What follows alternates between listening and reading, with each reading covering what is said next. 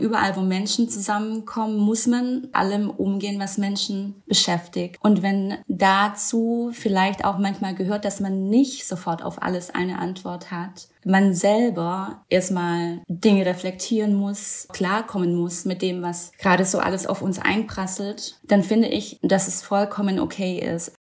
Um diesen drängendsten Problem unserer Gesellschaft ein Stück weit begegnen zu können, braucht das deutsche Schulwesen eine Reform. Kleine Pause.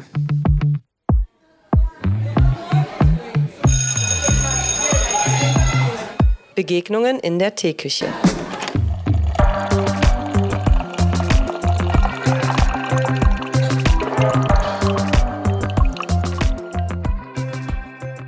Hallo und herzlich willkommen zu einer besonderen Folge Kleine Pause Podcast. Ich würde sagen, es ist heute nicht wirklich eine Begegnung in der Teeküche. Also ich sitze im Wohnzimmer und ich sehe Büros via Bildschirm, aber ich habe gleich zwei GästInnen da. Und ähm, vielleicht sagt ihr ganz kurz, wer ihr seid, weil ich glaube, die meisten kennen euch und wir müssen uns heute nicht so lange mit einer Vorstellungsrunde aufhalten, sondern können eher dazu übergehen, was wir heute überhaupt machen wollen. Aber trotzdem wollen wir natürlich wissen, wer da ist.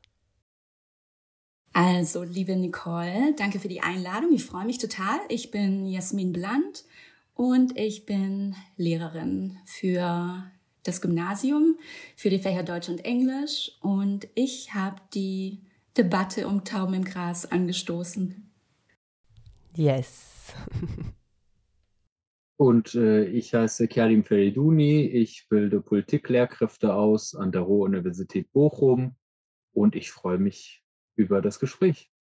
Ich sage vielleicht kurz, warum wir heute so ein bisschen eine besondere Folge aufnehmen. Es ist das Ende von 2023, einem, ähm, ich versuche jetzt mal zu Beginn wenig wertend zu sein, auch wenn uns das sicher schwer fällt, einem sehr ereignisreichen Jahr, auch was so die ähm, Bereiche angeht, in denen wir arbeiten. Und ich würde fast sagen, dass wir uns über das Jahr verteilt aus unterschiedlichsten Gründen immer mal wieder begegnet sind und ähm, vor allen Dingen auch ganz viel ausgetauscht haben. Und ich mir deshalb gedacht habe, vielleicht wäre es in diesem Jahr mal gut, so einen kleinen Recap zu machen, um nochmal zusammenzukommen und zu überlegen, da könnten wir jetzt noch viele, viele andere unserer KollegInnen und FreundInnen und Verbündeten reinnehmen, aber vielleicht einfach nochmal so ein bisschen gemeinsam zu schauen, wow, was ist in diesem Jahr eigentlich alles passiert, vielleicht auch ein bisschen zu schauen, wo stehen wir gerade so in Bezug auf Antidiskriminierungsarbeit, aber auch in Bezug auf die politische Lage, die bildungspolitische Lage, Dinge, die uns beschäftigen. Und vielleicht auch, und ich hoffe, das kriegen wir irgendwie hin, auch wenn es vielleicht nicht leicht wird, so einen kleinen Ausblick zu geben, so ein bisschen Gedanken darüber zu teilen, wie kann es eigentlich weitergehen, was steht vielleicht so an. Also ich weiß, es gibt Leute, die lieben Jahresrückblicke und es gibt Leute, die hassen sie und es gibt vielleicht auch ganz viel dazwischen. Aber irgendwie hatte ich so ein bisschen das Bedürfnis zu sagen, dieses Jahr kann man nicht einfach so stehen lassen und irgendwie sollten wir ein bisschen darüber ins Gespräch kommen. Ich habe auch via Social Media noch ein paar Stimmen eingefangen, so ein bisschen geguckt, was sagen andere und vielleicht kommt auch noch ein bisschen was dazu. Das würde ich vielleicht auch am Ende der Folge noch mal in den Raum stellen, sodass man einfach unterschiedlichen Personen noch mal ein bisschen zuhören kann.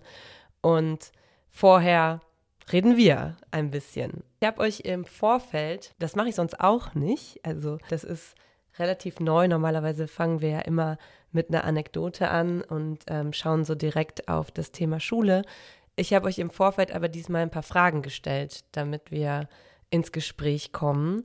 Und ich glaube, ich würde direkt auch mit der ersten Frage einsteigen, damit wir so ein bisschen gucken, okay, was ist eigentlich gerade so, ja, unser, unser Standpunkt in diesem Gespräch. Und die erste Frage war, was waren die Highlights und was waren die Lowlights des Jahres?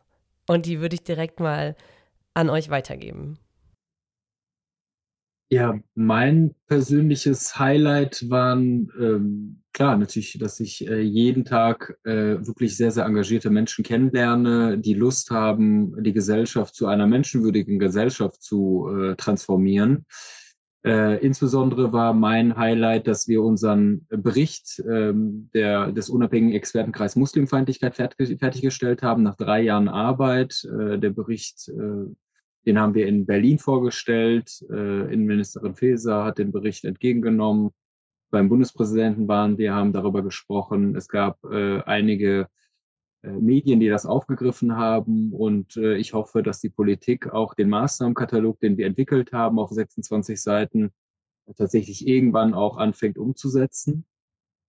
Und äh, das zweite Highlight war, äh, dass äh, Nora Pösel und ich meine wissenschaftliche Mitarbeiterin und ich ein Buch ähm, fertiggestellt haben zum Thema Demokratie und Partizipationsvorstellung von geflüchteten und nicht geflüchteten Schülerinnen. Das haben wir vor zwei Wochen fertiggestellt, das Buch. Daran haben wir zwei Jahre gearbeitet. Äh, vielleicht ganz kurz zur Entstehungsgeschichte. Ich mache sehr viele Lehrkräftefortbildungen und häufig höre ich äh, so Sätze wie, ja, da wo die Geflüchteten herkommen, gibt es keine Demokratie. Deswegen sind sie auch gar nicht in der Lage, kognitiv zu begreifen, was demokratische Strukturen sind oder was Demokratien ausmachen. Und das fand ich so spannend. Ähm, und deswegen haben wir einen Antrag gestellt oder ich habe einen Antrag gestellt und Nora eingestellt äh, bei der Stiftung Mercator, die uns finanziell gefördert hat. Ähm, und haben, wir haben dann 500 SchülerInnen befragt, geflüchtet, nicht geflüchtet, mit Migrationshintergrund, nicht geflüchtet, ohne Migrationshintergrund. Und was wir herausfinden konnten, war, geflüchtete Schülerinnen besitzen tatsächlich positivere Bezugsformen äh, oder positiv, sind positiver eingestellt in, die, in Bezug auf die Regierungsform der Demokratie und sind auch äh, positiver eingestellt in Bezug auf das deutsche Grundgesetz. Also die Sachen, die man als Bauchempirie ähm, bezeichnet bei Lehrkräften, diese Gefühle, die Lehrkräfte gegenüber geflüchteten Schülern haben, die müssen nicht unbedingt stimmen. Und ein drittes Highlight ist mir auch eingefallen. Ein anderes Forschungsprojekt ist auch äh, zu Ende gegangen. Also in den letzten drei Jahren war sehr viel los. Wir haben drei Jahre geforscht zum Thema Antisemitismus an Schulen. Wir haben Unterricht beobachtet zum Thema Antisemitismus an Schulen äh, oder Unterricht beobachtet in unterschiedlichen Fächern zum Thema Antisemitismus. Und was wir herausfinden konnten, war, dass äh, Lehrkräfte häufig antisemitische Dinge, die von den Schülern reingetragen werden im Unterricht, in den Unterricht, gar nicht erkennen und dass Lehrkräfte tatsächlich auch Antisemitismus reproduzieren, auch wenn sie das nicht wollen. Also diese drei Sachen waren für mich äh, die Highlights. Lowlights hast du gar nicht gefragt oder sollen wir auch auf Lowlights eingehen? Auch Lowlights, okay, Lowlights ist der Ernüchterungsprozess. Ähm, ja, der, also Lowlight war natürlich äh, der siebte, zehnte, äh, dass 1400 Menschen umgebracht worden sind.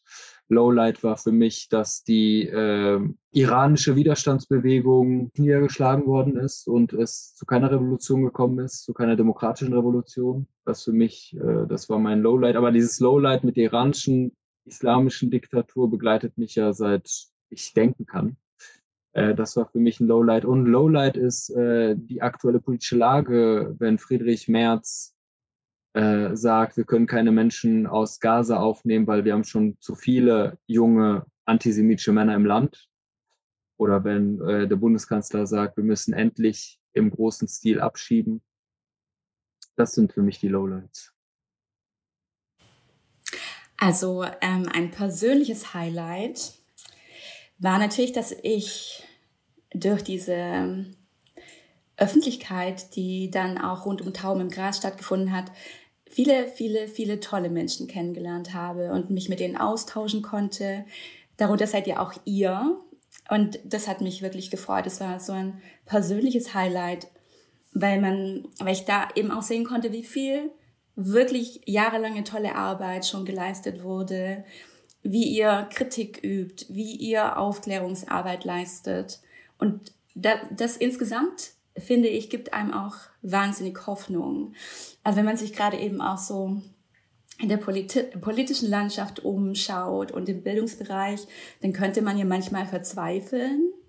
Und dann finde ich es umso wichtiger, dass man aber weiß, es gibt wirklich richtig gute Leute, die ziehen an einem Strang und wollen Mehrwert schaffen für alle. Ich habe auch noch ein paar Lowlights. Einige davon hat ähm, Karim ja gerade schon genannt. Also Die stehen natürlich auch auf meiner Liste, aber ich habe dann auch noch die FRA-Umfrage tatsächlich als Lowlight. Die Umfrage, in der gezeigt wurde, dass äh, schwarze Menschen in Deutschland am häufigsten von Rassismus betroffen sind im Vergleich zu den anderen zwölf Ländern, die mitgemacht haben bei der Umfrage.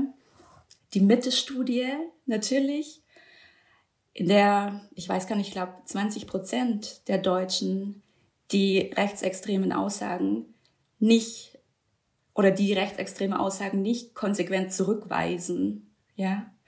Und mit acht Prozent der Deutschen, die auch ein gefestigtes rechtsextremes Weltbild haben, schockierend. Aber die Manifestation dessen haben wir ja dann auch alle gesehen, tatsächlich in den Landtagswahlen in Bayern und in Hessen mit ähm, der größeren Zustimmung für die AfD, die Wahl in Sonneberg, ich weiß gar nicht mehr, was es war, ein, Landtag, ein Landrat, genau, die Landratswahl in Sonneberg und dann die Bürgermeisterwahl in Sachsen-Anhalt. Aiwangers Flugblatt ist ganz oben auf meiner Lowlight-Liste. Und natürlich auch der 7. Oktober und daraus resultieren natürlich die vielen, vielen Opfer, die wir jetzt betrauern müssen. Und aber auch dann die Polarisierung, die hier in Deutschland stattgefunden hat, tatsächlich. Also dieser offen zutage tretende Antisemitismus, aber auch der antimuslimische Rassismus. Ja, insgesamt fand ich es ein schweres Jahr.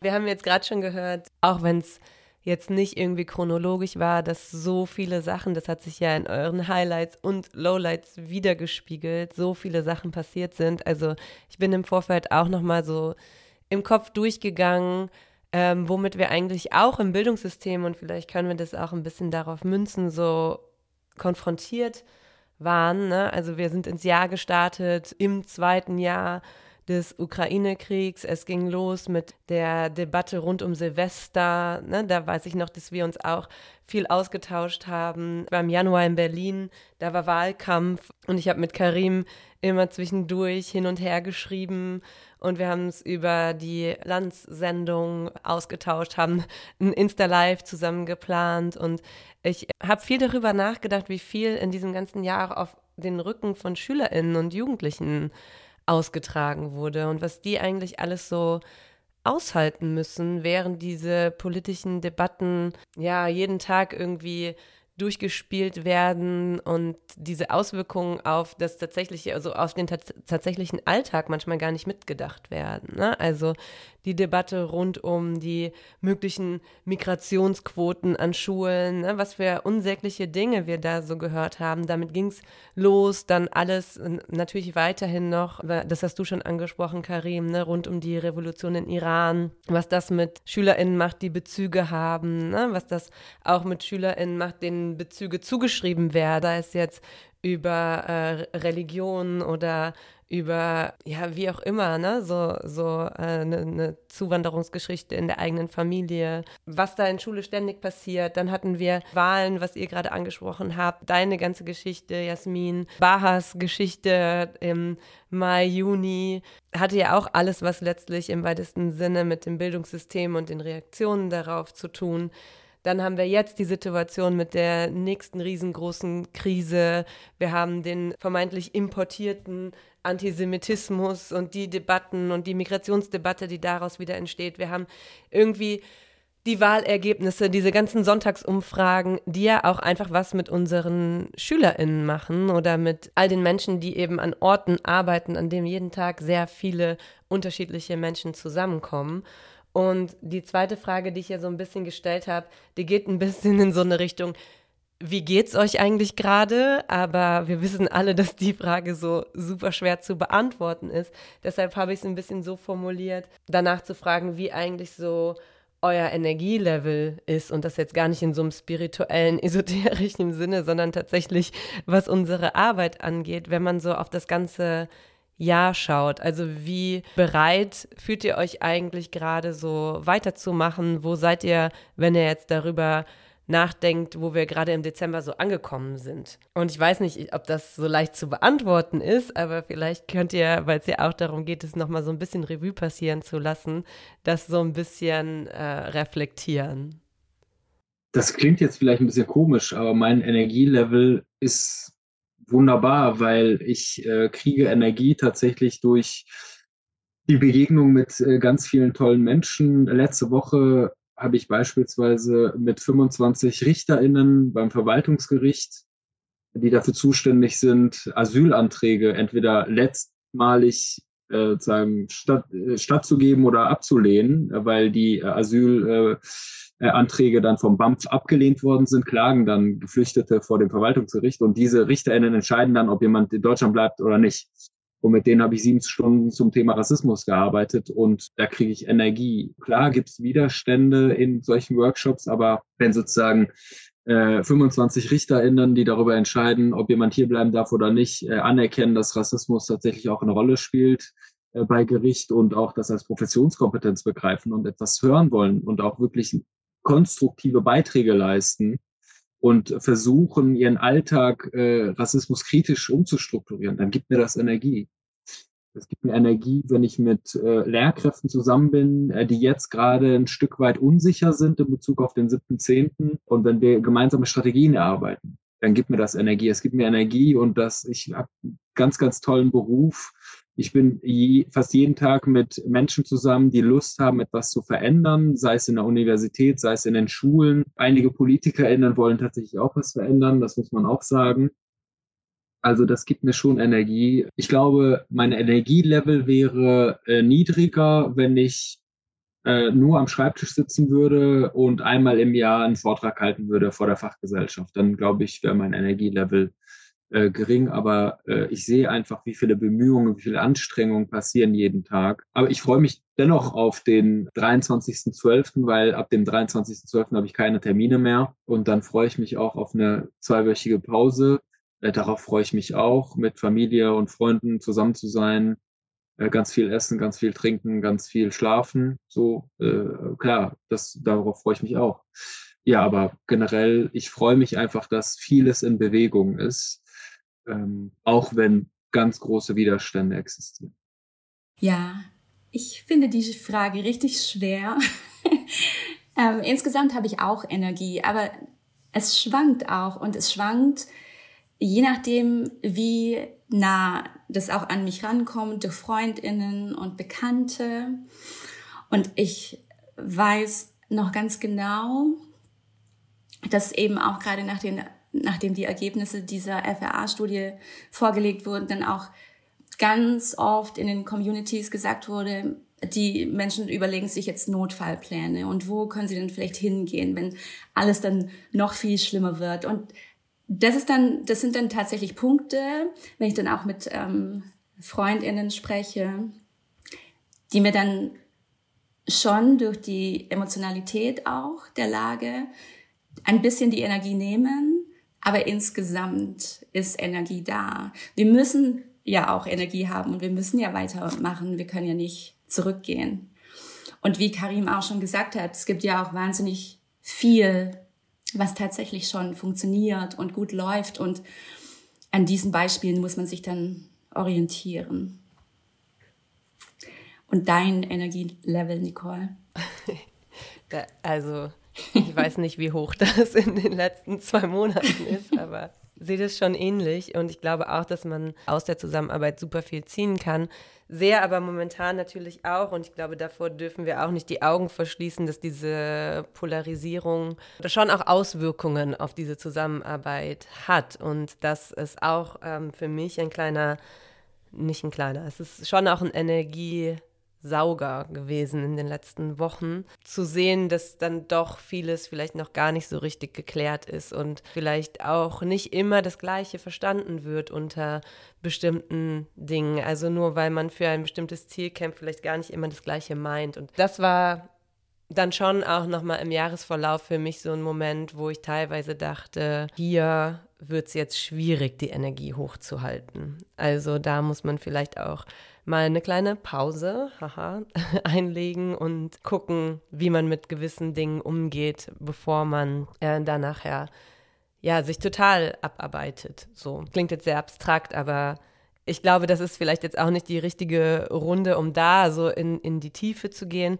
weil wir ja doch irgendwie darauf schauen wollen, was das auch mit dem Thema Schule und Bildung und so weiter zu tun hat. Da würde mich interessieren, weil wir jetzt viel davon reden, was einzelne Personen und vielleicht auch einzelne Gruppen irgendwie versuchen. Und Karim, du hast jetzt ganz viele positive Beispiele genannt, nochmal ein bisschen auf, auf das Bildungssystem und vielleicht auch die Bildungspolitik zu schauen und zu sagen, wenn wir das Jahr so im Blick haben, was ist eigentlich so der Stand der Dinge? Also welche welche Bewertung würden wir eigentlich geben, wenn wir bewerten könnten, was die, was die Bildungslandschaft angeht? Also wo glaubt ihr, sind wir vielleicht in diesem Jahr schon so ein Stück weitergekommen? Wo hat sich was getan? Wo muss sich aber auch noch viel tun und was brauchen wir? Das ist jetzt eine große Frage, aber vielleicht ist es anhand dieser ganzen Geschehnisse dieses Jahres dann doch an der einen oder anderen Stelle nochmal deutlicher geworden. Also ich glaube, ich hätte beispielsweise schon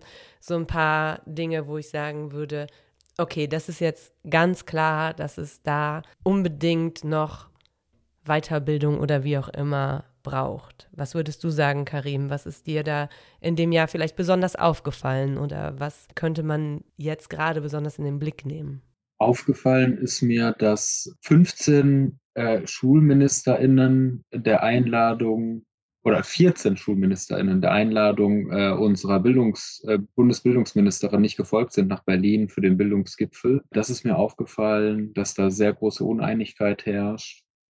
Es ist mir aufgefallen, dass wir in Bezug auf die Chancengleichheit, äh, in Bezug auf soziales, äh, sagen soziale ähm, oder finanzielle Ressourcen nicht weitergekommen sind. Das beweist der Chancenmonitor, der erschienen ist äh, und nach wie vor hängt tatsächlich äh, der Bildungserfolg von SchülerInnen von dem sozialen Status ihrer Eltern ab. Die neuesten PISA-Ergebnisse äh, belegen dasselbe. Da sind wir kein Stück weitergekommen. Nach dem 7.10. ist eine Sprachlosigkeit, die ich äh, empfinde, in den Schulen deutlich geworden. Schule kann, so wie das System jetzt aufgestellt ist, die drängendsten Probleme unserer Zeit nicht bewältigen äh, und auch nicht vermitteln. Es geht ja gar nicht darum, dass Schule gesellschaftliche Problemlagen löst, aber die Vermittlungsfähigkeit, die äh, ist eingeschränkt. Schule braucht, um sprechfähig zu werden, außerschulische Partnerschaften. Lehrkräfte äh, sind weder in der Lage, Rassismus, Antisemitismus und andere Ungleichheitslagen adäquat zu thematisieren. Das Problem ist hausgemacht. Ich glaube, in Deutschland äh, oder im weltweiten Vergleich haben wir eine sehr, sehr gute Lehrkräfteausbildung. Die Studierenden studieren drei Fächer, zwei fachlich und einmal Bildungswissenschaften. Die machen einen Master und äh, die haben noch das Referendariat. Also wir sind, wir haben eine sehr, sehr hohe äh, Anforderung an Personen, die Lehrkräfte werden wollen. Wir bezahlen die auch äh, dementsprechend sehr, sehr gut. Also Deutschland Lehrkräfte rangieren auf Platz drei weltweit. Äh, nur in der Schweiz und in Luxemburg verdienen Lehrkräfte noch äh, viel mehr. Was aber Lehrkräfte in Deutschland nicht haben, ist die Zeit. Zeit, über zum Beispiel Gefühle mit den Schülerinnen zu sprechen. Und was wir auch äh, vernachlässigen äh, im deutschen Schulwesen und im Bildungswesen ist, wir bringen Lehrkräfte äh, nicht ein überfachliches Konzept äh, bei, was sich Demokratiekompetenzen nennt oder Umgang mit Menschenfeindlichkeit das versäumen wir und das sehen wir gerade derzeit an den Schulen. Häufig herrscht äh, Unsicherheit vor, Sprachlosigkeit vor, äh, Überforderung vor. Ich glaube, die Bildungsadministration sollte, wenn sie, wenn wir über Ursachen von Problemen reden, Systematik äh, nicht vernachlässigen, also Systemschule. Zu viele SchülerInnen, die vor einem sitzen, zu viele Unterrichtsstunden, die gegeben, gegeben werden müssen, zu wenig Zeit, um individuelles äh, Lernen zu befördern. All das muss in den Blick genommen werden, neben der katastrophalen Architektur an Schulen. Aber was ich sehe, ist eher, dass viel Geld in die Hand genommen wird für andere Projekte. Also wir reden gerade darüber, dass die Demokratie erodiert in unserem Land. Rechte, rechtsextreme Parteien kriegen Zulauf und nicht nur die, sondern rechtsextreme Positionen unabhängig davon, ob jemand eine rechtsextreme Partei wählt, nehmen zu. Und gleichzeitig kürzt die Bundesregierung Förderprogramme, äh, die sich mit Demokratiebildung auseinandersetzen. Also das Etat der Bundeszentrale für politische Bildung soll gekürzt werden. Hate Aid, ein Programm, äh, soll äh, gekürzt werden, das Etat. Also eigentlich eine paradoxe Situation. Demokratiebildung ist so wichtig wie noch nie und gleichzeitig kürzt die Bundesregierung Gelder diesbezüglich und traut sich eben nicht, die Länder trauen sich nicht, ans Eingemachte zu gehen, um das marode deutsche Bildungswesen zu reformieren. Dafür ist nicht nur Geld notwendig, sondern auch Mut ist dafür notwendig. Viele WissenschaftlerInnen sagen das seit 10, 20, 30 Jahren, aber es passiert nichts. Und ich glaube, um diesen drängendsten Problem unserer Gesellschaft ein Stück weit begegnen zu können, braucht das deutsche Schulwesen eine Reform. Ich nehme diese ganzen paradoxen äh, Momente, die du beschrieben hast, Karim, auch extrem wahr. Vielleicht noch eine Ergänzung, äh, mit der ich immer wieder irgendwie so ein bisschen ins, ins Schleudern gerate, wenn ich darüber nachdenke, dass wir auf der einen Seite diese permanente Überforderung haben. Also gerade bei Lehrkräften, aber ich würde sogar sagen, auch bei, bei SchülerInnen und irgendwie allen Beteiligten am, am Schulsystem. Also auch SozialarbeiterInnen und so weiter und so fort. Ich mache es mal mit einem Beispiel, weil es das vielleicht einfach klarer macht. Bei uns an der Schule waren direkt sehr früh nach dem 7. Oktober Shai Hoffmann und Joanna ähm, Hassoun und haben ihren Trialog gemacht mit den SchülerInnen. Das ARD Morgenmagazin hat uns begleitet und ähm, zwei Tage später oder so wurde das dann ausgestrahlt. In dieser Mini-Reportage wurde gesagt, dass äh, viele Lehrkräfte sich überfordert fühlen würden mit der, mit der Situation. Was ja sehr deutlich ist dadurch, wie viele Anfragen beispielsweise Shai und Joanna bekommen haben, um an die Schulen zu kommen. Oder gab ja sogar so Berichte davon, dass teilweise Lehrkräfte zu Hause geblieben sind, weil sie nicht wussten, wie sie damit umgehen sollten und so weiter und so fort. Und das jetzt gar nicht wertend von mir so, aber als Indiz dafür, dass es da natürlich eine Überforderung gab. Und ich bin seit vielen, vielen Jahren in diesem Bereich tätig und und ähm, habe eine Weiterbildung gemacht zu antisemitismuskritischer, intersektional gedacht, Bildungsarbeit, ne, die erstmal gar nicht an Schule angebunden ist und so weiter und so fort. Und ich war, glaube ich, noch nie so überfordert mit einer Situation aus persönlichen Gründen, aber auch einfach aus politischen Gründen und auch, ähm, weil es einfach so too much war in diesem Jahr wieder zurück in die Schule zu gehen und zu sagen, wie gehe ich jetzt damit um? Ich habe mich total überfordert gefühlt. Das heißt aber im Umkehrschluss nicht, dass ich nichts gemacht habe. Und die Reaktion auf diesen Beitrag im Morgenmagazin war an meiner Schule, dass sich eine, eine Lehrkraft zwei Tage später den ähm, Bericht gesehen hat, gesagt hat, ich bin nicht einverstanden damit, dass in, in der Reportage gesagt wurde, LehrerInnen seien überfordert. Ich habe das im Unterricht besprochen, ich habe das mit meinen SchülerInnen thematisiert und ich dachte so, wow, das ist doch eine Haltungsfrage. Also, oder das ist doch irgendwie auch so eine Diskrepanz, in der wir auch im Selbstbild unseres Bildungssystems und damit würde, also ich würde das jetzt gar nicht auf diese einzelne Lehrkraft beziehen, sondern so allgemein, wo wir irgendwie, wo, wo stehen wir eigentlich? Wenn wir die ganze Zeit denken, dass eine Welt, die so aussieht, wie sie jetzt gerade aussieht, oder in einer Situa eine Situation, die so krass ist, uns nicht überfordert. Also wenn wir glauben, wir können dem begegnen, wenn wir nicht überfordert wären mit einer solchen Situation, dann würde es doch diese Konflikte überhaupt nicht geben. Also wenn alle nicht damit überfordert wären und Dinge erklären könnten und ähm, fachlich damit umgehen könnten, dann bräuchten wir doch überhaupt nicht in dieser Situation leben, in der wir leben. Und das war für mich irgendwie so, also du hast so Paradoxien angesprochen und das ist für mich was, was auch neben diesen politischen Aspekten irgendwie so krass eingeschrieben ist in unsere Arbeit, ähm, dass ich manchmal gar nicht weiß, wie sollen wir das eigentlich tackeln? Wie sollen wir eigentlich damit umgehen? Ich bin da manchmal so ein bisschen lost, dass ich denke, okay, wenn das jetzt, wenn das jetzt der Konsens ist bei vielen, vielen Lehrkräften, wie sollen wir dann überhaupt mit diesen Situationen umgehen? Also was müssen wir dann machen. So, und das ist nur ein so ein Beispiel von, von den Dingen, über die du gerade auch gesprochen hast, weil man kann natürlich sagen, wir machen alle mehr Workshops und so weiter. Also ich glaube, diese Gespräche führen wir ja oft, ne, oder machen mehr Weiterbildung. Aber wie kommen wir eigentlich an diese Haltungsfragen manchmal ran, so der Welt zu begegnen, auch mal mit dem, mit, mit einer Überforderung oder mit einer, ich weiß gar nicht, wie ich es nennen soll, mit einer Verunsicherung oder auch einer Verletzlichkeit auch als Lehrkräften. Eine ist so das Politische, was brauchen wir, was müssen wir fordern, welche Fragen müssen wir eigentlich an das Bildungssystem stellen und das andere ist so ein bisschen auch so, in was für einer Gesellschaft leben wir eigentlich, was glauben wir von uns selber, auch als, als pädagogisch arbeitende Menschen. Vielleicht ein kurze, eine kurze Replik darauf.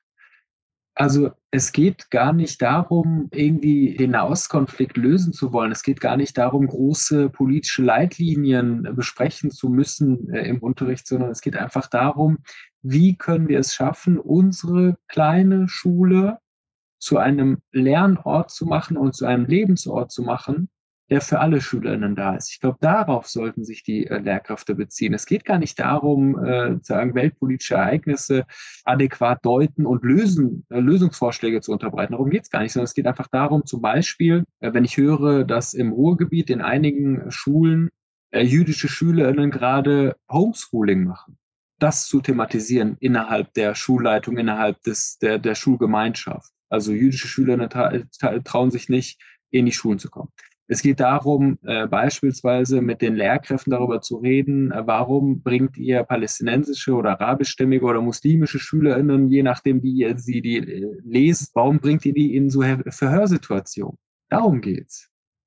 Und Haltungsfragen, ja, also ich meine, wie kriegen wir, wie, wie formen wir Haltungen aus? Indem wir erstmal vielleicht sensibilisieren für unterschiedliche Lebensrealitäten, für unterschiedliche Ungleichheitsstrukturen und versuchen, dass die Lehrkräfte ein Stück weit Dinge verlernen und Dinge erlernen. Ich glaube, das könnte vielleicht äh, eine, Haltungs, äh, eine Haltung ausmachen, äh, die dazu in der Lage ist, Demokratiefeindlichkeit zu erkennen, zu benennen und dann auch äh, zu versuchen, die äh, unterschiedlichen Perspektiven der Schülerinnen mit einzubringen in den Unterricht. Ja, ich finde auch, Schule ist ja ein sozialer Ort und überall, wo Menschen zusammenkommen, muss man, denke ich, mit allem umgehen, was Menschen beschäftigt. Und wenn dazu vielleicht auch manchmal gehört, dass man nicht sofort auf alles eine Antwort hat und man selber erstmal Dinge reflektieren muss und auch klarkommen muss mit dem, was gerade so alles auf uns einprasselt, dann finde ich, dass es vollkommen okay ist. Aber man muss sich, sich und den, also den Lehrkräften und den SchülerInnen den Raum dafür geben, in den, in den Austausch zu kommen und tatsächlich offen über Sachen zu sprechen. Es muss so ein Schutzraum sein, in dem man wirklich, ja, verschieden, verschiedenste Perspektiven zusammenbringt, in dem aber auch vielleicht Platz sein muss für mehr Emotionen und auch mentale Gesundheit, ehrlich gesagt. Also ich finde, das kommt oftmals zu kurz. Vieles, was vielleicht die Lehrkräfte beschäftigt oder auch die SchülerInnen beschäftigt, für das ist dann im Unterricht kein Platz. Also wir sind dann beschäftigt mit Kompetenz vermitteln und Inhalte vermitteln. Und das, das Menschliche geht dann manchmal verloren. Ich war ja in meiner Schule auch ähm, Beratungslehrerin und ich merke das schon, dass dann verstärkter Bedarf tatsächlich besteht, dass SchülerInnen einfach der Raum geboten wird, zu sprechen und auch mal sagen zu können, wie es ihnen geht. Und ich würde mir noch viel mehr wünschen, dass diese Situationen aber auch im Unterricht entstehen können. Und dann geht es gar nicht darum, dass man vielleicht als Lehrkraft sagen muss, ich bin überfordert oder ich bin nicht überfordert, sondern alleine dadurch, dass man den Raum öffnet und sagt, okay, wir können hier drüber sprechen, was uns gerade bewegt, kann man ja auch schon Schritte weiterkommen, von denen man vielleicht nicht gedacht hätte, dass man sie gemeinsam auch gehen kann. Habt ihr das Gefühl, dass das, weil das ist ja was, ähm, was so auf verschiedenen Ebenen liegt, ne? Also so in dem, in dem Selbstbild einer jeden in der Schule tätigen Person, aber natürlich auch eine Frage ist, die sich bildungspolitisch irgendwie stellt. Also was wollen wir denn überhaupt? Ne? Also da kommen wir ja so in die Richtung, wofür ist Schule da, was, was, ähm, welchen gesellschaftlichen Stellenwert so hat Schule, was sind die Funktionen und so weiter. Und oft hat man ja das Gefühl, auch gerade wenn man so die Reaktionen, ne, äh, Karim, du hast angesprochen, jetzt zum Ende des Jahres, die PISA-Studie, wir sind auf Platz 25, die Reaktionen darauf sind ja, wie kann es sein, dass Deutschland so schlecht ist und so weiter. Und man könnte ja auch die Frage stellen, messen wir eigentlich vor dem Hintergrund unserer momentanen Weltlage mit so einer PISA-Studie die richtigen Dinge? Kann man stellen. Ne? Also sind das überhaupt die Dinge, die letztlich wichtig sind. Damit sage ich nicht, dass Mathe jetzt unwichtig ist. Also ich glaube, das müsste klar sein. Aber so mit den Herausforderungen, das hast du eben gesagt, Karim, der Welt umzugehen? Und brauchen wir nicht vielleicht auch ganz andere Kriterien, die wir ansetzen, mit deren Hilfe wir über Bildung und Schule nachdenken? Naja, wir brauchen erstmal ein Zugehen der Menschen, die in Schule tätig sind, aufeinander. Das glaube ich wirklich. Also wir brauchen auch nicht nur ein fachliches Lernen, sondern wir brauchen eine emotionale, eine emotionale Verständigung. Beispielsweise ist es mir nach dem 7.10. gar nicht so wichtig, äh, dass Fakten über den gesamten Konflikt besprochen werden, sondern wichtiger ist, dass über Gefühlslagen gesprochen wird. Und wenn die Lehrkraft sagt, bei mir läuft alles, ich bin nicht überfordert, dann finde ich das super. Gleichzeitig steckt da drin äh, so eine Ansicht, äh, wenn man irgendwie 13 Stunden mit denen unterrichtet, dann äh, ist, hat man äh, alles gemacht, alle Aufgaben erledigt und dann kann man zum nächsten Thema übergehen. Und ich glaube, das, was die SchülerInnen jetzt brauchen, ist tatsächlich ein Raum, um über Gefühle zu sprechen. Aber das Problem ist, dass Lehrkräfte dafür keine Zeit haben, weil das Problem ist, dass die in einem Hamsterrad gefangen sind, alle sechs Wochen beispielsweise Klassenarbeiten oder Klausuren zu schreiben. Ich glaube, dafür sollten wir neue Möglichkeitsräume finden. Es geht darum, äh, nicht immer äh, adäquat alle Lösungen zu haben. Es geht auch nicht darum, dass die Lehrkraft alle Situationen handelt, sondern äh, ich fände es total erfrischend, wenn Lehrkräfte auch manchmal vor Klassen stehen und sagen, ich kann, ich weiß nicht äh, weiter, lasst uns einfach, ich sage euch einfach, wie es mir gefühlsmäßig geht. Aber wir haben, glaube ich, nicht gelernt, in Bildungsinstitutionen in Deutschland über Gefühle zu sprechen, weil wenn du das machst, dann äh, glauben manche Menschen, du gehörst in so eine keine Esoterik-Schiene und hättest keine fachlichen Kompetenzen. Und ich glaube, das sollte ein Stück weit überwunden werden und dass SchülerInnen auch Lehrkräfte in ihrer Überforderung wahrnehmen, indem Lehrkräfte auch sagen, dass sie überfordert sind. Allein dieser Schritt, äh, das ist sehr, sehr mutig, wenn Lehrkräfte das machen. Also messen wir das Richtige darüber kann man sich streiten. Ich glaube nicht, dass die PISA-Messinstrumente äh, das Nonplusultra sind und alles äh, äh, Aussagen über das deutsche Schulwesen.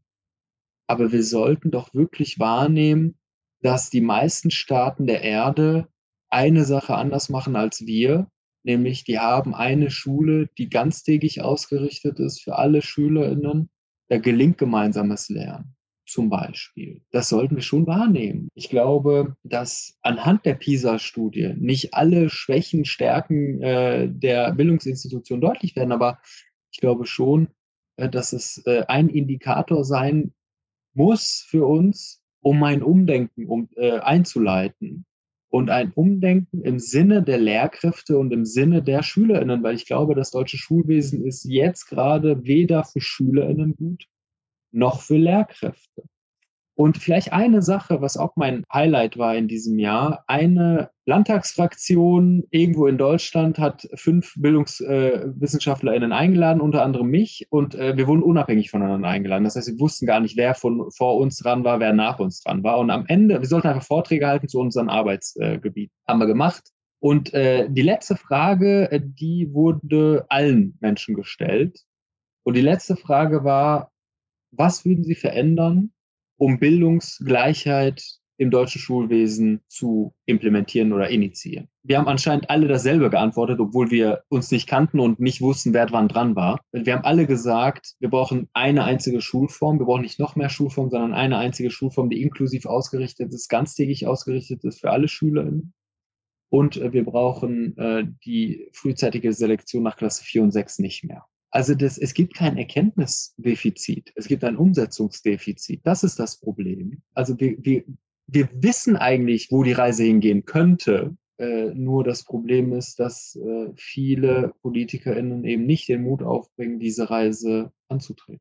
Ich finde das manchmal wirklich absurd. Ich unterrichte ja Pädagogik und ich habe im Moment einen Leistungskurs und jetzt gerade sprechen wir über Klafki, kategorialer Bildungsbegriff und die Beschäftigung mit epochaltypischen Schlüsselproblemen und so weiter und so fort. Und die SchülerInnen erkennen das. Man sitzt ja so oft in diesen total absurden Klassenraum- oder Kursraumsituationen und ich weiß nicht, seit zehn Jahren diskutiere ich das Gleiche mit den SchülerInnen, die genau das erkennen. Und irgendwie könnten wir, glaube ich, äh, fast jedem Jahresende darauf zurückschauen und sagen, aber warum machen wir denn so weiter? Also wie schaffen wir es denn, dass wir es irgendwann dann tatsächlich mal verändern? habt ihr da Ansätze? Also ich weiß nicht, Karim, du, du, kennst dich da vielleicht noch auf so politischer Ebene noch ein bisschen besser aus, aber ich frage mich auch manchmal, wie hältst du das durch? Also wir kennen uns jetzt seit ein bisschen über zwei Jahren, glaube ich, und das ist ja kein, das ist ja nichts Neues, was du sagst. Also wie viele Jahre sollen wir sagen, es gibt doch alles an Vorschlägen. Es gibt es doch auch schon so lange. Und wir, du, du sagst es jetzt mit diesem Beispiel, wir fordern es, wir sagen es alle am Ende und nichts passiert. Wobei ich sagen muss, diese Partei, die uns eingeladen hat, äh, die hat uns fest versprochen, wenn sie dann irgendwann in der Regierung ist, dann wird die das auch durchführen. Und dann habe ich ja, äh, der Partei auch gesagt, ja, dann seien Sie sich sicher, dass Sie zweimal in Folge dann nicht wiedergewählt werden. Aber äh, es gibt sozusagen auch eine Bestrebung, etwas zu verändern. Und was mir Kraft gegeben hat, war auch ein Highlight. Ich habe vor kurzem einen Vortrag an der Universität Fechter gehalten und habe so den Anfang gemacht und nach mir hat eine Schulleiterin äh, den, den Vortrag gehalten.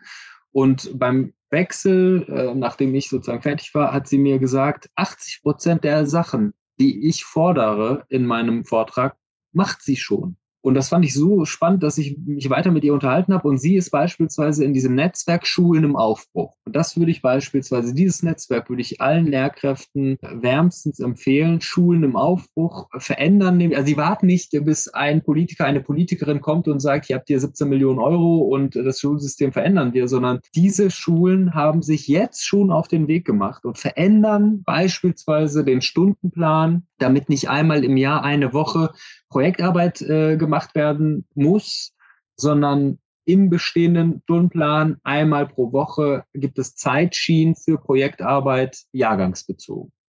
Oder es gibt Freiphasen für individuelles Lernen. Oder es gibt nicht nur Ziffernnoten, sondern Portfolioarbeit, äh, alternative Notenmodelle. Und diese Schulleiterin ist von der Anne-Frank-Schule in Malbergen oder Mohlbergen so. Und sie hat gesagt, äh, sagen Sie bei allen Vorträgen äh, Ihren äh, Menschen, die, sie, die Ihnen zuhören, dass sie mich besuchen können. Und das mache ich seitdem. Und ich sage immer wieder seitdem äh, den Namen des Ortes auch falsch, Malbergen oder Mohlbergen, äh, Anne-Frank-Schule. Also besuchen Sie sich äh, gegenseitig, lernen Sie voneinander. Äh, dieses Netzwerk Schulen im Aufbruch könnte vielleicht eine Möglichkeit sein, um das bestehende oder im bestehenden System trotzdem Freiräume zu schaffen. Ja, das sehe ich genauso. Ich glaube, es gibt einzelne Schulen, die dann eventuell auch sich in Netzwerken befinden, die sich zusammengeschlossen haben, die tun schon ganz viel und sind wahnsinnig kreativ und gestalten Schule neu und bieten ganz andere Lernlandschaften auch für SchülerInnen an. Ich muss aber tatsächlich so, also auf Bundesebene kann ich einfach nur kritisieren, glaube ich. Ich muss mich daran, daran erinnern, dass ja im September zu den äh, bundesweiten Bildungsprotesten aufgerufen wurde. Und im Anschluss daran sollte ja eine Debatte im Bundestag stattfinden unter dem Namen Bildungsproteste ernst nehmen, glaube ich was. Und die wurde dann von der Agenda gestrichen. Und ich finde, an solchen Beispielen sieht man dann insgesamt einen Unwillen, die Dinge tatsächlich zu reformieren und zu verändern. Die Frage, die ich mir oft stelle, ist auch tatsächlich, warum ist denn Bildung eigentlich immer noch Landessache? Also wir haben 16 verschiedene Schulgesetze, Verwaltungsvorschriften, Schulformen. Ich glaube, gemeinsam könnte, wenn man gemeinsam an dieser einen Sache Bildung arbeitet, glaube ich, könnten wir viel schneller vorankommen und viel, viel mehr verändern. Jetzt hattest du ja viel zu tun mit ähm, dem Bildungssystem in Baden-Württemberg im letzten Jahr. Und wenn du jetzt entscheiden könntest, also gar nicht so Zauberfee-mäßig, wenn ich drei Wünsche frei hätte oder so, sondern wenn du tatsächlich mit Leuten in Machtpositionen sprechen würdest, jetzt, also wenn du die Chance hättest, wirklich zu sagen, ich rede mit denen, die tatsächlich was verändern könnten, die Gelder klar machen könnten, die sich vielleicht auch mal klar positionieren müssten, welche Fragen hättest du gerne beantwortet? Was würdest du sagen, Jasmin? Welche Fragen würdest du stellen und was würdest du tatsächlich dir wünschen, dass es mal klar beantwortet wird? Also wo würdest du dir auch vielleicht Positionierung wünschen oder Ehrlichkeit oder wie auch immer man das, das beschreiben würde? In diesem Jahr durfte ich ja tatsächlich ganz viele verschiedene ähm, Initiativen kennenlernen, Organisationen kennenlernen. Und von denen weiß ich ja, dass sie auch schon an das Kultusministerium herangetreten sind mit wahnsinnig guten Vorschlägen. Ich denke da an Black History in Baden-Württemberg zum Beispiel. Es gibt eine große Petition, ich glaube 25.000, ich möchte nichts Falsches sagen, ich weiß nicht wie viele, aber wahnsinnig viele Leute haben unterschrieben. Und es geht darum, dass man die deutsche Kolonialgeschichte fest im Bildungsplan verankert, dass man die deutsche Migrationsgeschichte im Bildungsplan verankert, damit man auch mal tatsächlich die Lebensrealitäten von Menschen mit internationaler Familiengeschichte abbildet in der Schule angemessen.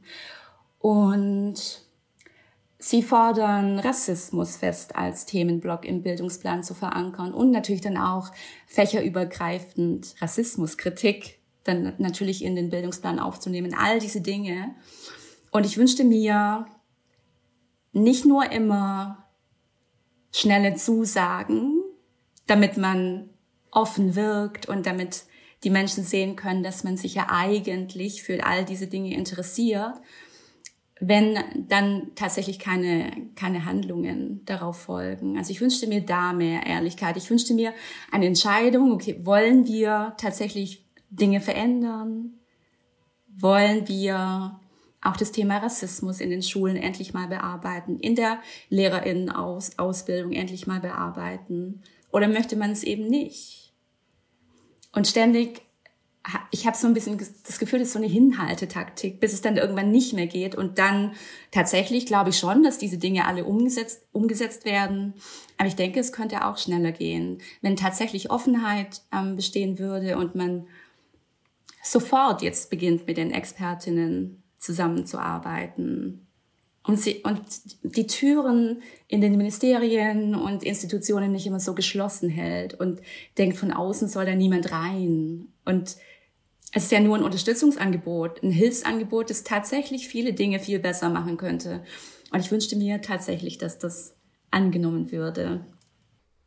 Welche Fragen hättest du gerne beantwortet, Karim? würde den Politikern nur eine Frage stellen, nämlich ähm, warum setzen sie die Erkenntnisse, die die Wissenschaft, die ihnen seit 20 Jahren gibt äh, und die NGOs äh, seit 20 Jahren ihnen geben, also es ist, wir reden ja nicht nur über die Wissenschaft, sondern auch über die Zivilgesellschaft, Vereine, Institutionen, äh, nicht äh, Regierungsorganisationen, warum setzen sie das nicht um? Welche Kräfte hindern sie daran, Entscheidungen zu treffen, damit Bildungsungleichheit verschwindet, damit Bildungsgerechtigkeit äh, entstehen kann. Also was hindert sie daran? Ist es der, äh, die Angst, nicht mehr wiedergewählt zu werden?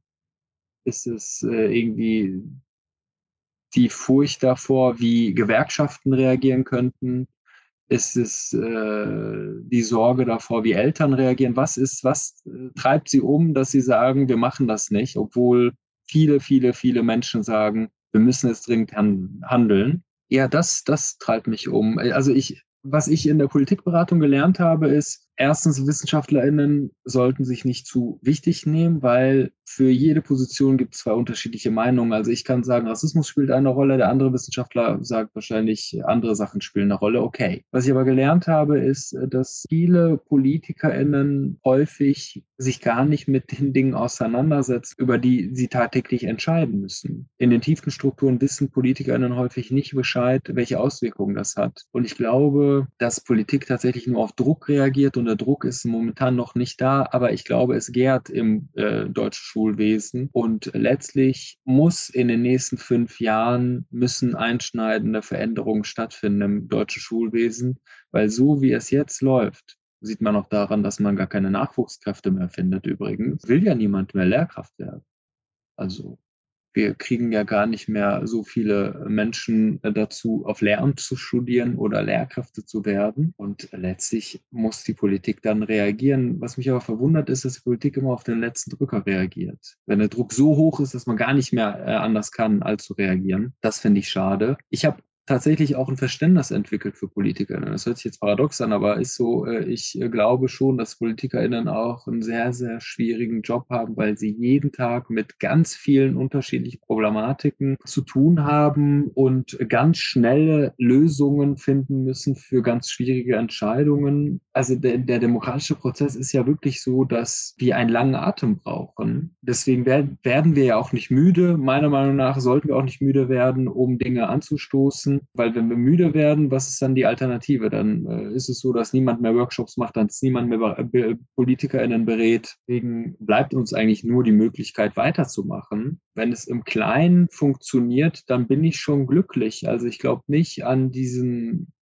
großen Politiker, an die große Politikerin, die kommt und uns erlöst von allem Leid. Das wird sowieso nicht geben, aber wir können einfach im Kleinen, jede einzelne Schule kann sehr viel bewirken, wenn sie denn will Lehrkräfte sind nicht handlungsohnmächtig. Wenn das gesamte Kollegium nicht mitzieht, dann kann die Lehrkraft immer noch Dinge im eigenen Unterricht verändern. Und dafür sollten wir jeden Tag aufs Neue einstehen und ja, gemeinsam lernen, miteinander lernen. Und vielleicht kriegen wir es hin, äh, das Schulsystem dann auch ein Stück weit zu verbessern für meine Schülerinnen, nicht für die Masse an Schülerinnen, aber für meine Schülerinnen, die vor mir sitzen. Ich glaube, das könnte dann auch ein Teil sein, den man beiträgt zum großen Ganzen. Vielleicht so in Richtung Ausblick. Was sind denn tatsächlich vor dem Hintergrund des vergangenen Jahres, also vor dem Hintergrund von dem, worüber wir jetzt so gesprochen haben, was uns vielleicht nochmal durch den Kopf gegangen ist, welche unterschiedlichen Momente es gab, positive als auch negative. Was sind für euch so mögliche Gefahren in Bezug auf das Bildungssystem, die pädagogische Arbeit? Gefahren im Sinne vielleicht auch von, von Sorgen, wie es 2024 weitergehen könnte, aber auch Chancen. Also wo sagt ihr, wenn wir das hinbekommen ähm, oder wenn wir uns darauf konzentrieren, dann haben wir eine gute Chance, dass es vielleicht anders und vielleicht auch ein bisschen besser läuft als das, was wir jetzt gerade in den Blick genommen haben?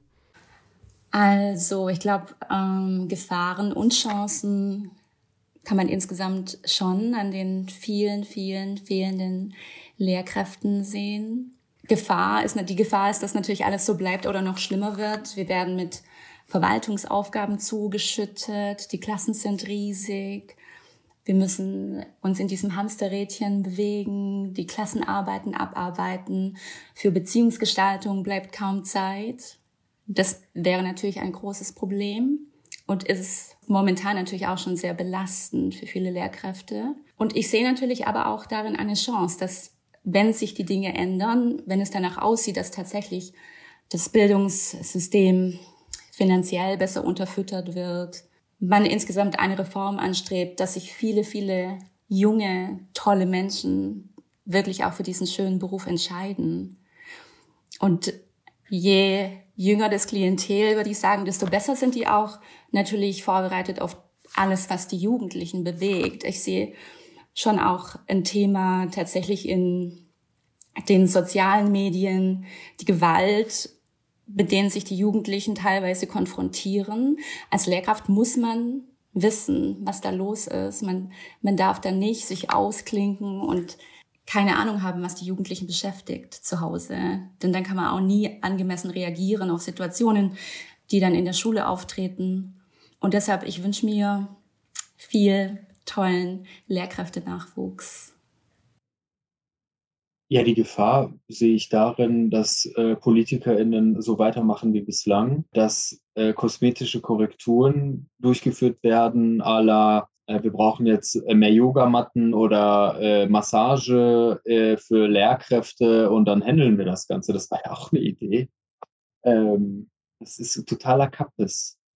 Das ist die Gefahr. Also weitermachen wie bisher, Augen zu und durch. Das ist die große Gefahr. Da lassen wir viele Potenziale ungenutzt zurück. Wir verschenken einfach viele Lebenschancen von Jugendlichen und Kindern. Die Chance ist, wenn wir genug Druck ausüben auf Entscheidungsträgerinnen unserer Gesellschaft, äh, dann kann sich Wandel äh, ergeben, wenn die Chance ist auch, dass Menschen, die äh, trotzdem Lust haben, Lehrkräfte zu werden oder an Bildung äh, teilzuhaben, Möglichkeiten beschreiten, gemeinsam mit Vereinen, Selbstorganisationen, äh, Migrantinnen-Selbstorganisationen, andere Organisationen, außerschulisches Lernen zu initiieren. Das könnte eine Chance sein.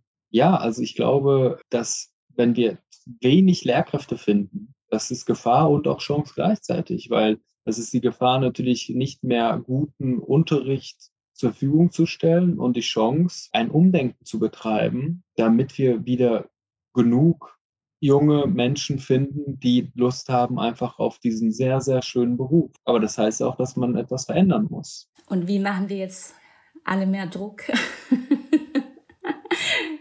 wie machen wir mehr Druck, indem wir ähm, auf die Straßen gehen, wir dürfen ja nicht äh, streiken, aber wir können ja demonstrieren, äh, indem wir Briefe an unsere PolitikerInnen schreiben, indem wir jedes Mal, wenn wir PolitikerInnen sehen, die darauf ansprechen, indem wir SchülerInnen auch bestärken, für ihre Rechte einzustehen, indem wir Eltern auch mit ins Boot holen. Ich glaube, das ist ein Potenzial, was noch gar nicht so ausgeschöpft ist derzeit. Also Eltern können sozusagen nicht nur Wahlen beeinflussen, sondern sie können auch wirklich vieles bewegen, wenn sie dann wollen. Es gibt Elternnetzwerke, die man anschreiben kann. Ich glaube, die, es braucht sozusagen einen Zusammenschluss von vielen Initiativen, Schülerinnen, Eltern, allen Menschen, die an Schule zusammenarbeiten. Äh, aber das heißt auch, dass Menschen Lust haben, diese kommunikative, zusammen, äh, das kommunikative Zusammenbringen, diese Kooperationsleistung tatsächlich zu befördern. Das bedeutet natürlich mehr Arbeit, aber ich glaube, ähm, ja, das könnten vielleicht mögliche Wege sein.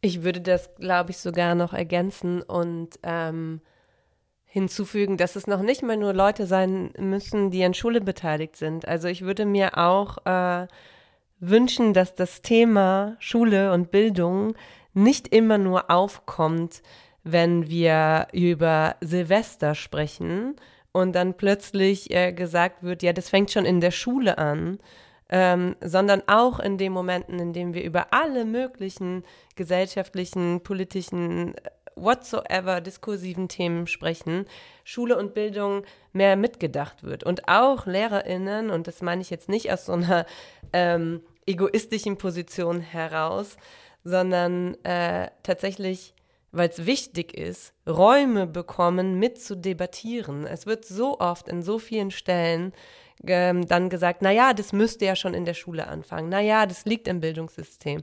Aber in ganz vielen, auch Diskursräumen, findet Schule nicht statt. Das ist immer so ein Diskursraum für sich. Ähm, und ich glaube, da braucht es vielleicht auch noch mehr Brücken ähm, zwischen, das kann vielleicht die außerschulische Bildungsarbeit so ein bisschen ähm, mit übernehmen, ne, diese Brücke zu schlagen.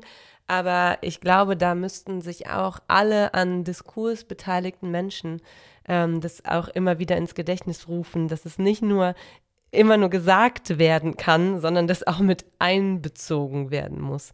Ähm, das passiert immer mehr, das passiert ja auch durch Netzwerke und so weiter. Aber ich habe oft das Gefühl, dass eigentlich so gefühlt in jeder Lanz äh, oder whoever Sendungen auch Leute aus den, aus, die pädagogisch arbeiten, sitzen müssten ähm, und aus der Praxis mitdiskutieren sollten und nicht immer nur aus so einer ja, das hat ja auch was damit zu tun, aber die sind überhaupt nicht dabei. Also ich glaube, also ich nehme da oft auch so eine Art Trennung gesellschaftlich zwischen so Bildungssystem und politischen Diskursen im Allgemeinen irgendwie wahr. Ich weiß nicht, ob eine Sache ist mir noch eingefallen. Ich finde das alles richtig, was du sagst. Eine Sache, die auch eine Chance ist, weil ich habe das Gefühl, wir sind so in so einem schweren Mutzustand jetzt, ist Schulneugründung, also die X-Schule beispielsweise. Das könnte vielleicht auch eine Möglichkeit sein, um neue Wege zu beschreiten.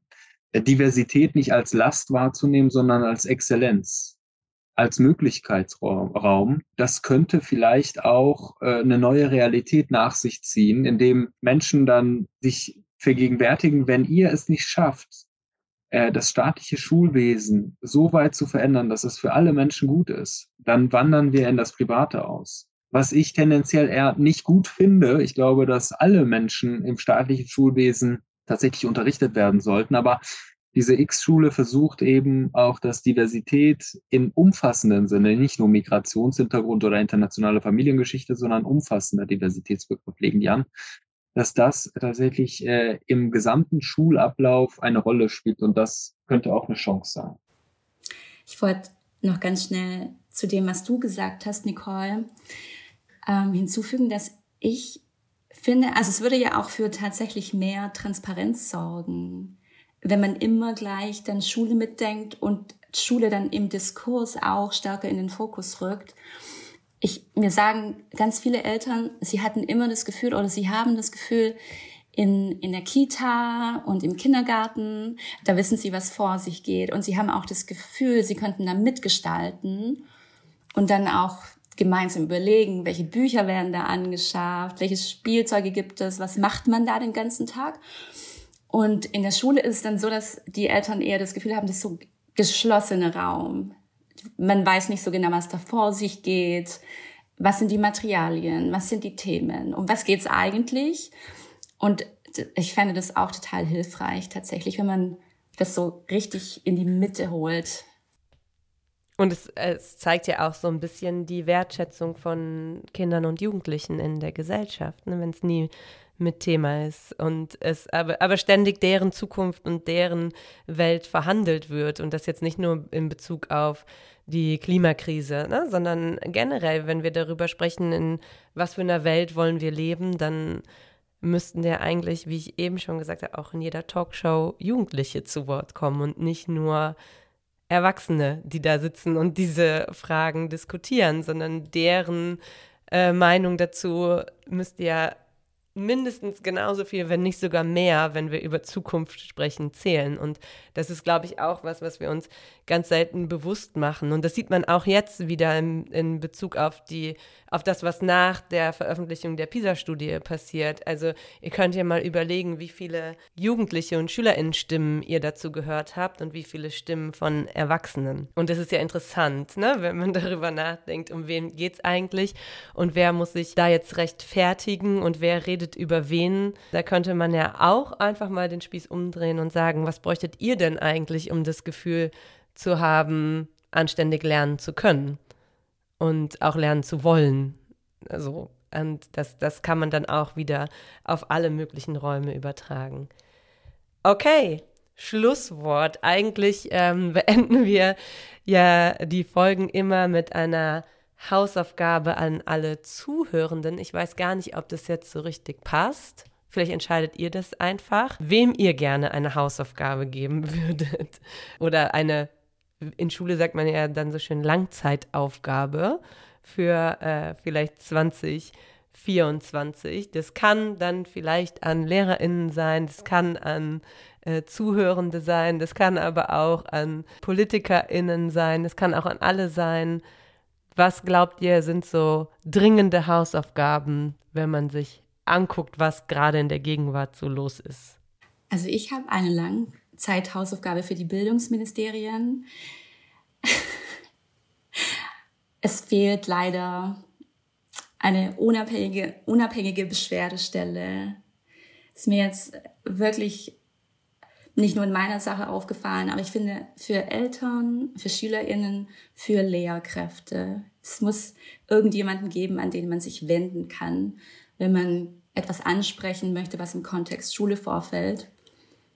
Dann ähm, wäre eine weitere, ein weiterer Teil der Langzeitaufgabe, die Gremien diverser zu besetzen, rassismuskritische ExpertInnen-Stimmen zu hören und mit in die Entscheidungen einzubeziehen, Schulbuchstudien ernst zu nehmen und dann auch mit den hoffentlich dann divers zusammengesetzten Gremien auch Rahmen oder Richtlinien miteinander aufzusetzen, die dann auch wirklich von den Schulbuchverlagen endlich umgesetzt werden. Und die Schulbuchverlage von denen würde ich mir auch wünschen, sie würden zusätzlich doch noch dann mit Sensitivity Readern, Sensitivity Listenern zusammenarbeiten. Also, das ist meine, meine Langzeithausaufgabe. Meine Langzeitaufgabe ist, äh, dass äh, besonders Universitäten äh, in den Lehramtsstudiengängen Module anbieten, Zusatzzertifikate anbieten zum Thema Demokratiebildung. Äh, auch Chemie- und Physiklehrkräfte können Demokratiebildung anstoßen für äh, SchülerInnen. Dafür brauchen sie aber Schulungen, Workshops, Module. Äh, das wäre mein Punkt. Und vielleicht abschließend, ich glaube, wir sollten zu einer Solidarität kommen, die nicht nur der eigenen, der vermeintlich eigenen Gruppe dient, also, dass ich mich zum Beispiel gegen antimuslimischen Rassismus ausspreche, ist jetzt keine besondere, besonders große Leistung. Was ich aber glaube, ist, dass wir zu einer Solidarität unter ungleichen Menschen kommen. Was heißt das? Dass beispielsweise als muslimisch markierte Menschen sich für Transmenschen einsetzen, dass Transmenschen sich für muslimisch markierte Menschen einsetzen. Ich glaube, das ist eine Langzeitaufgabe, die nicht äh, über äh, zwei Wochen erledigt werden kann, sondern das wird eine Daueraufgabe sein. Also wie können wir Solidarität unter ungleichen Menschen verankern? Wie können wir Lebensrealitäten, die nicht unsere sind, als Aufgabe für uns begreifen? Das würde auch stärker unsere Gesellschaft zusammenhalten. Also nicht alle sollen sich für eigene Belange einsetzen, sondern äh, wir sollten auch schauen, was das Gegenüber beispielsweise für Wünsche und Ideen hat und auch äh, Problemlagen besitzt was ich äh, besonders nach dieser Debatte oder nach dem, nach dem äh, Terror am 7.10. vermisse, ist Empathiefähigkeit. Das hat mich sehr überrascht in Deutschland. Mangelnde Empathiefähigkeit führt eigentlich dazu, dass wir die Menschen um uns herum gar nicht mehr wahrnehmen können, sondern einfach nur unsere Belange sehen. Und ich glaube, das kann als Daueraufgabe verstanden werden. Wie können wir Solidarität äh, oder solidarisch sein zu Menschen, die nicht unsere Lebensrealität teilen. Hm. Und die teilweise auch im Widerspruch stehen können. Und wie halten wir das aus, ohne das zu verlieren? Ähm, vielleicht an der Stelle tatsächlich auch noch eine Empfehlung, weil die sich äh, momentan so viel damit oder mit diesen Fragestellungen auseinandersetzen. Ich weiß gar nicht, ob ich sie hier im Podcast schon mal erwähnt habe, aber ähm, auf Insta schon tausendmal. Also äh, diskursiv beschäftigen sich ja Hadija Haruna Oelker und Max Czolek in ihrem Podcast sehr viel mit diesen Fragestellungen.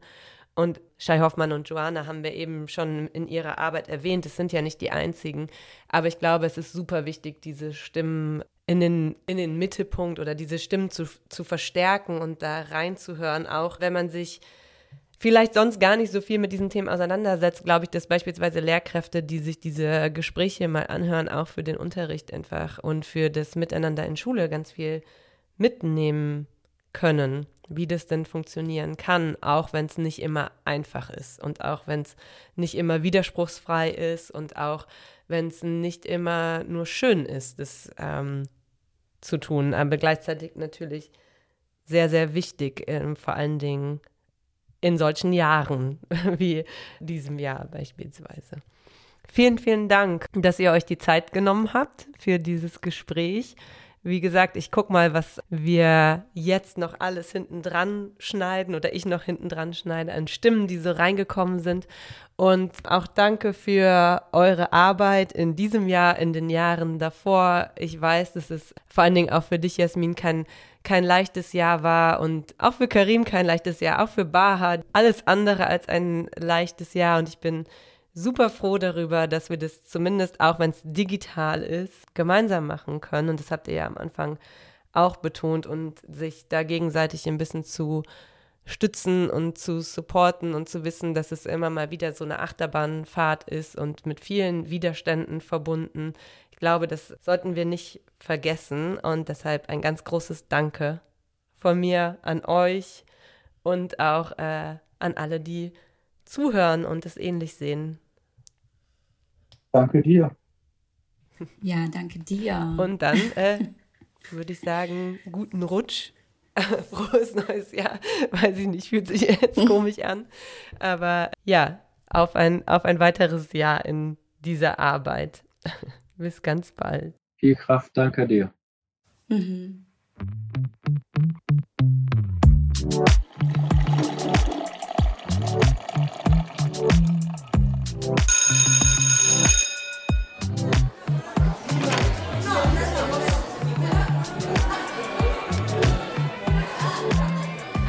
Bin Andrea Karime, ich bin Kinderbuchautorin und für mich ging die politische Kurve von Anfang an definitiv bergab. Richtig schlimm hat sich nochmal das Negative verstärkt durch die Wahlen Anfang Oktober und einfach diesen AfD-Aufschwung, diesen richtig jetzt spürbaren, noch mehr spürbaren Rechtsruck und den Krieg in Nahost, die Massaker der Hamas und den daran anschließenden Krieg in Gaza, das, ähm, das, äh, das finde ich, hat das Jahr so richtig am Ende ruiniert. Für mich auf jeden Fall eine absteigende Kurve. Das, das muss ich ganz klar sagen. Ich finde es wirklich ein trauriges, sehr, sehr trauriges äh, letztes Quartal, auch mit all seinen ähm, Auswirkungen auf, auf den Diskurs in Deutschland, mit dem ganzen Antisemitismus in Deutschland, der sich so verstärkt, so, so unglaublich unfassbar verstärkt und, und auch antimuslimisch, antiarabischen Rassismus, der ähm, ebenfalls stärker geworden ist und der ganz, ganze gewaltvolle Diskurs gruselig. Politisches Highlight? Die Rechten haben die Wahl verloren in Polen. Also ich besuche sehr, sehr viele Schulklassen, 250 im Jahr. Und ich kann nicht feststellen, dass das Bewusstsein gestiegen ist, Antidiskriminierungsarbeit zu machen. Ich mache ja Lesungen, aber ich thematisiere beispielsweise auch das Wertvolle an Sprachvielfalt. Das ist immer so mein Thema. Und da kann ich äh, nicht sagen, dass die Bildung darüber auch gestiegen ist, wer welche Sprachen spricht, welche ähm, Sprachen äh, aus welchen Ländern stammen und so weiter. Es ist aber deutlich zu spüren, dass insbesondere da, wo jetzt die junge Generation, der, also postmigrantische Generation, äh, die Kollegien bereichert, dass da ein bisschen die Sensibilität steigt. Das habe ich vor allem hier in Köln gemerkt. Kinder geben mir die Kraft, weiterzumachen. Kindern fühle ich mich verbunden in Lesungen, besonders mit Kindern, die sich in mehreren Kulturen auskennen, weil ich einfach denke, dass das die Kinder auch sind, die für, für Diversität äh, die Empathie mitbringen, ähm, weil sie eben sich in Kulturen in verschiedenen auskennen. Und äh, in Lesungen entsteht eine große Verbundenheit und wir können uns gegenseitig wertschätzen. Und das ist das, was mir Kraft gibt, weiterzumachen. Auch gerade nach diesem 7. Oktober, der wirklich so viel kaputt gemacht hat. Ich würde mal sagen, im großen Stil finanzieren, investieren in die Bildung, in jedes einzelne Kind. Das, da kommen wir nicht drum rum. Ich sehe es ja an den Schulen. Das ist ein einziger Stress und das darf so nicht sein. Es darf nicht sein, dass, dass äh, Schulaufenthalte schon in der Grundschule so ein Stress sind für SchülerInnen und für LehrerInnen. Da kann ja eigentlich nichts Gutes bei entstehen. Oder nur wenig. Ich bewundere das. Als ehemalige Lehrerin bewundere ich äh, alle LehrerInnen im Moment sehr, die ähm, noch das gern machen und Geduld immer noch haben. Ja, eine große Gefahr ist bereits eingetroffen, nämlich die Zunahme von Antisemitismus und Rassismus. Und gerade antimuslimischer Rassismus wird zunehmend gesellschaftsfähig, medial transportiert, auch von PädagogInnen. Also wirklich die Hemmschwelle wird zunehmend niedriger, was auch KollegInnen berichten. Kinder, Jugendliche, der Druck steigt. Die Lage ist aus meiner Sicht extrem besorgniserregend. Ja, also meine Kraft weiterzumachen gibt mir, gibt mir auf jeden Fall die vielen Menschen, denen ich begegne und die wirklich klar und radikal nicht bereit sind, sich für eine Form von Gewalt zu entscheiden, sondern ganz, ganz klar, zielgerichtet, fokussiert dahin gucken. Ein Leben ohne Gewalt für alle, Frieden. Also was mir Kraft gibt, sind auf jeden Fall die vielen, vielen BIPOC Aktivistinnen und Expertinnen, die nicht müde werden, beziehungsweise die, obwohl sie müde sind, obwohl sie wütend sind, die dranbleiben und so viel empowern und so viel Arbeit leisten, so viel Bildungsarbeit, die nicht annähernd wertgeschätzt wird, aber trotzdem die so wichtige Impulse setzen und ähm, so wichtige Stimmen und Perspektiven sichtbar machen und durch Repräsentation einfach dazu beitragen, dass wir sichtbarer werden und bleiben. Und das gibt mir unglaublich viel Kraft. Was mir auch Kraft gibt in Workshops, sind vor allem die vielen, vielen Menschen, die ähm, ja so viel mitnehmen, die sichtbaren Prozess in Workshops machen, die sich weiter sensibilisieren, die Allies werden, die ähm, sich im Nachhinein auch nochmal melden für Folgeworkshops oder die immer wieder anfragen, die ähm, ja, dranbleiben an den Themen und alles dafür tun, um im Prozess zu bleiben und immer sensibler zu werden und die sich letztlich auch als äh, MultiplikatorInnen verstehen und damit mit den Impulsen, die sie in Workshops bekommen, ihr eigenes Umfeld auch sensibilisieren.